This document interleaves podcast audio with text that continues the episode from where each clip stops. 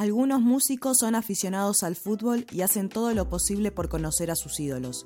A veces ocurre lo contrario y son los futbolistas los que aprovechan su fama para acercarse a los cantantes que admiran, sobre todo cuando los músicos están en lo más alto. Y eso es lo que le ocurre a Gonzalo Julián Conde, más conocido como Bizarrap, cantante, DJ, productor y compositor argentino. Visa, como todo el mundo lo conoce, aprovecha el momento que está viviendo y cuando fue a París visitó el estadio del Paris Saint-Germain y se sacó una foto con Lionel Messi, Ángel Di María y Leandro Paredes, todos los jugadores argentinos excepto Mauro Icardi. Este acercamiento a los jugadores no es casual. Visa ama el fútbol, es hincha de Vélez, un club que no es tan grande, pero que tuvo sus días de gloria en los años 90. Todavía le gusta ir a la grada y aprovecha que su cara, sin la gorra y las gafas, todavía no es tan conocida por la gente. Como es uno de los aficionados más conocidos, colaboró cuando el club quiso anunciar un refuerzo importante. Visa se encargó de hacer un video contando la llegada del uruguayo Diego Godín. Ser hincha de Vélez hizo que recibiera algunas bromas por parte de Iván Llanos, el streamer más popular de habla hispana, que se rió porque Vélez hace mucho tiempo que no gana títulos. No has puesto el mejor ejemplo atrás. No, no, bueno, ¿quién puede ser de primera? De... A ver, o sea, porque tú eres, ¿de qué equipo eres? Perdona. Yo soy de Vélez. Vale, y ese, ese Yo, Campeones del mundo, campeones del mundo somos. sí, pero hace 50 años. Ganamos al Mil. Hace el 94. le, ganamos al Milan en Japón. En Japón, al Milan, vale. Antes, la Liga Profesional Argentina le encargó a él y a otros artistas argentinos la creación de la canción oficial del torneo. Bizarrap se ha abierto paso en la industria musical con su memorable estilo trap y sus continuas colaboraciones con artistas. En su YouTube y Spotify, donde sube sus sesiones de freestyle y preparadas, el artista ha conseguido más de 2 mil millones de streams de su música y su audiencia sigue subiendo con cada nuevo éxito. Bizarrap, cuyo nombre real es Gonzalo Julián Conde, nació el 29 de agosto de 1988, justo al lado del bullicio urbano de Buenos Aires. El cantautor argentino registró por primera vez su pasión por la música cuando tenía unos 13 años, cuando empezó a hacer canciones de estilo libre. No era un conjunto de actuaciones profesionales ni mucho menos, pero una luz encendió en la cabeza del cantante. Aunque el freestyle no era lo suyo, siempre le gustó seguir el ritmo de las canciones y entender el porqué de su efecto pegadizo. A los 14 años empezó a estudiar teoría musical y dos años después compaginó esta práctica con frecuentes clases de piano. El acercamiento al rap comienza en su barrio, donde de adolescente se reunía con amigos para rapear en la plaza. A partir de ahí se acercó a los artistas que participaban en las batallas de estilo libre en una calorada competición conocida como el Quinto Escalón. De estos grupos surgió la idea de hacer un remix de una rima. Hizo un video en casa, pero al principio no le gustó el resultado, así que decidió hacer un nuevo remix con varias rimas, añadiendo un toque de humor para que el producto pareciera más completo. Subió el video, el primero de sus combo locos explotó e internet solo quería más. A medida que Bizarrap crecía, seguía haciendo música y desarrollando sus singulares gustos, pero ahora era el momento de tomar una decisión. Gonzalo fue a un instituto con especialidad en artes audiovisuales, donde aprendió los fundamentos de la producción de video, fotografía y música. Pero era difícil imaginar que alguien en Argentina pudiera ganar dinero con el rap o la música freestyle. Atascado en su elección de carrera, Conde acudió a seis sesiones de test vocacional con un psicólogo que le recomendó que siguiera con la música, porque era lo que le gustaba. Para añadir otra profesión para apoyarse económicamente. Allí le dijeron, si haces algo que te gusta, no lo dejes nunca porque te acompañará toda la vida. Te recomiendo que estudies marketing porque en el peor de los casos te ayudará en tu música. Fue un mensaje increíble. No sé si él estaba buscando, supongo que sí. Me impactó de verdad ese mensaje porque fue clarísimo. Yo eh, fui, no es que iba al psicólogo, eh, fui a hacer un test vocacional porque yo estaba como estaba perdido en la, en la adolescencia. no, hacía un carajo, yo entendía. O sea, justamente tenía como hobby producir, pero estaba en la boludez de, no sé, que yo salía todos los fines de semana, Bariloche, qué sé yo, estaba en sexto año, 17 años. No sabía qué hacer con mi vida. Entonces dije, bueno, veía que mis compañeros, bueno, sí, me anoté en la carrera, no sé qué, ¿qué estudio? ¿Qué voy a estudiar yo? Yo fui a un colegio con orientación a artes visuales. Tuvimos cine los últimos tres años, teníamos música, diseño, mucho eso. Entonces, yo dije, que no puedo estudiar, no.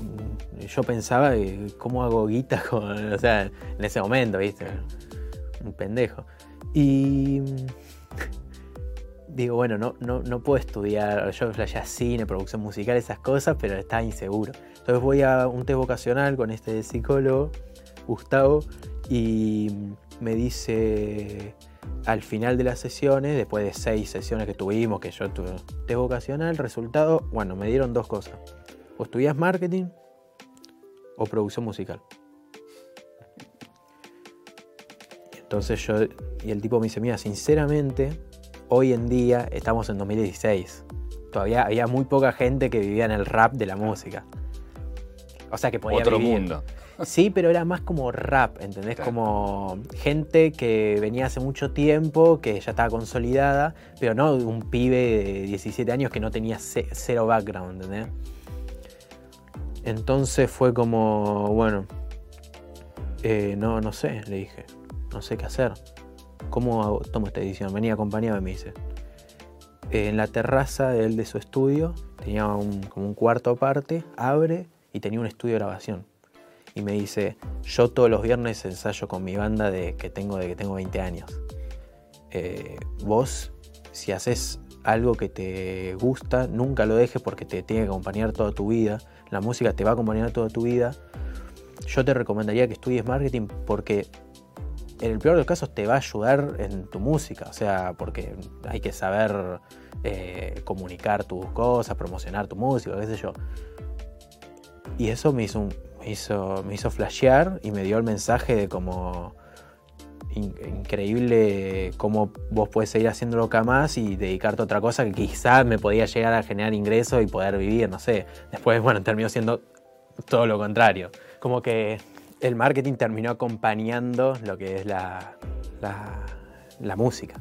Ahí eh, estudiar marketing y quería llegar acá porque ya ya sos visa, ya sos medio conocida, su vez sos estudiante de marketing, sin gorra, sin anteojos, en la UADE. Bizarrap siguió ese consejo y pronto hizo sus pinitos en la industria musical. El primer trabajo oficial del artista en la industria musical fue remezclar una canción de Duki, No Vendo Trap. Más tarde se dedicaría a hacer videos en YouTube por su cuenta, donde conoció un inmenso éxito. Hay un aire desenfadado presente en todos los videos de Bizarrap lo que quizás refleja el ambiente tranquilo y acogedor que mantiene con cada uno de sus invitados. Cada pocas semanas más o menos, Visa crea contenidos originales con un colaborador en sesiones que sube a internet y a los fans les encanta. La prueba comenzó cuando Conde se fijó en el prometedor cantante argentino Código. Visa era un fan y quería poner en práctica sus habilidades de producción. Amigos entonces, los dos acordaron reunirse, y Bizarrap tenía el lugar perfecto, el dormitorio de la casa de sus padres. Aunque ciertamente poco convencional, es este entorno el que le permite conectar con sus invitados y producir música significativa, y es un lugar en el que muchos más artistas quieren estar. Las sesiones duran desde 30 minutos hasta horas de grabación, y solo se detienen cuando el dúo crea una grabación satisfactoria. Normalmente al final de una sesión, Visa selecciona la mejor de las 5 grabaciones y la mezcla en una pieza final. Estas sesiones de estilo libre son diferentes de las sesiones de marca Bizarrap Music Sessions, que acaparan la mayor parte de la atención. Uno de sus amigos, una artista argentina llamada Viva, quiso participar pero prefirió componer una canción en lugar de cantar en el momento. Bizarrap se acomodó, lo que propició su primera sesión de composición y las más de 50 que le siguieron. Sin embargo, los artistas deben tener cuidado mientras actúan. Bizarrap solo hace una sesión por artista como sello en el tiempo, mostrando su posición actual como artista mientras sigue desarrollándose. Con el tiempo, su éxito le permitió tener un estudio más profesional, pero su ubicación sigue siendo en su ciudad natal y su espíritu acogedor permanece. Bizarrap imprime un estilo propio a su trabajo y su talento definitivamente no pasa desapercibido. Cuando se le propuso un contrato discográfico, firmó como artista y no como productor, por lo mucho que las sesiones dependen de su visión y composición. El celular con el, con el iPhone, ¿viste? Y después dije, no, bueno, no lo voy a hacer en mi estudio un poco mejor. Y llamé a un amigo, le dije, vos tenés cámara, sí. Vino con la cámara un amigo en mi cuarto, mi home studio ahí de, mi barrio, donde yo viví siempre. Y, lo hicimos ahí, sin pensar en que íbamos a hacer más, solamente quería hacer un freestyle. Cuando yo saqué ese, otros raperos me empezaron a hablar y me dijeron, che, vamos, vamos a hacer, lo quiero hacer yo también. Entonces ahí, eso era solo freestyle. A pesar de su hombría dentro del estudio, Visa sabe vender su producto y su carácter al público. Siempre con gorra y gafas oscuras, ha creado una imagen con la que todo el mundo se identifica. Antes de cada lanzamiento crea una buena cantidad de expectativas a través de campañas creativas que van desde simular una función de cine hasta llegar a un acuerdo con Burger King para producir juguetes animados que muestren su próxima sesión. Cuatro menú Bizarrap. Dos menú Bizarrap. Dame el del muñequito, el de Bizarrap. Hola. Sí, ya te amamos. ¡Eh! ¡No puede ser! ¿Qué onda? ¿Qué pediste? ¿El combo Bizarrap? Sí. Tomá. Estoy flipando. ¿Te conoces quién es? Sí, muy bien. ¿Quién es? Quevedo. El Quevedo. ¿Qué onda, pa?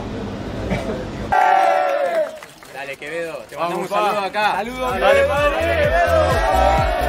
La estética de Visa también marca el tipo de artista que pretende ser. Conde explica que prefiere mantener su rostro en el anonimato porque quiere que se le reconozca únicamente por su música. Esto también le permite pasearse tranquilamente por las calles del mundo sin ser reconocido por sus fans. No es una superestrella intocable, sino alguien apasionado por seguir aprendiendo y mejorando. Su sesión más famosa, el número 52 con Quevedo, un rapero español. La canción llegó al número uno mundial en Spotify, convirtiéndose en el primer artista argentino en conseguirlo. Cada canción parece un éxito, con cientos de millones de visitas en cada sesión. Solo la sesión 49 está plagada de polémica, debido a algunas letras desagradables de su rapero puertorriqueño invitado residente. Por suerte, con la trayectoria de Visa, no es probable que haya fuertes conflictos en sus futuras sesiones. Al fin y al cabo, estará demasiado ocupado cenando y viendo la tele con sus invitados entre grabación y grabación. ¿Quién aparecerá después siempre se deja la imaginación. Cuando se le preguntó por su próxima sesión en una entrevista, Bizarrap se limitó a responder: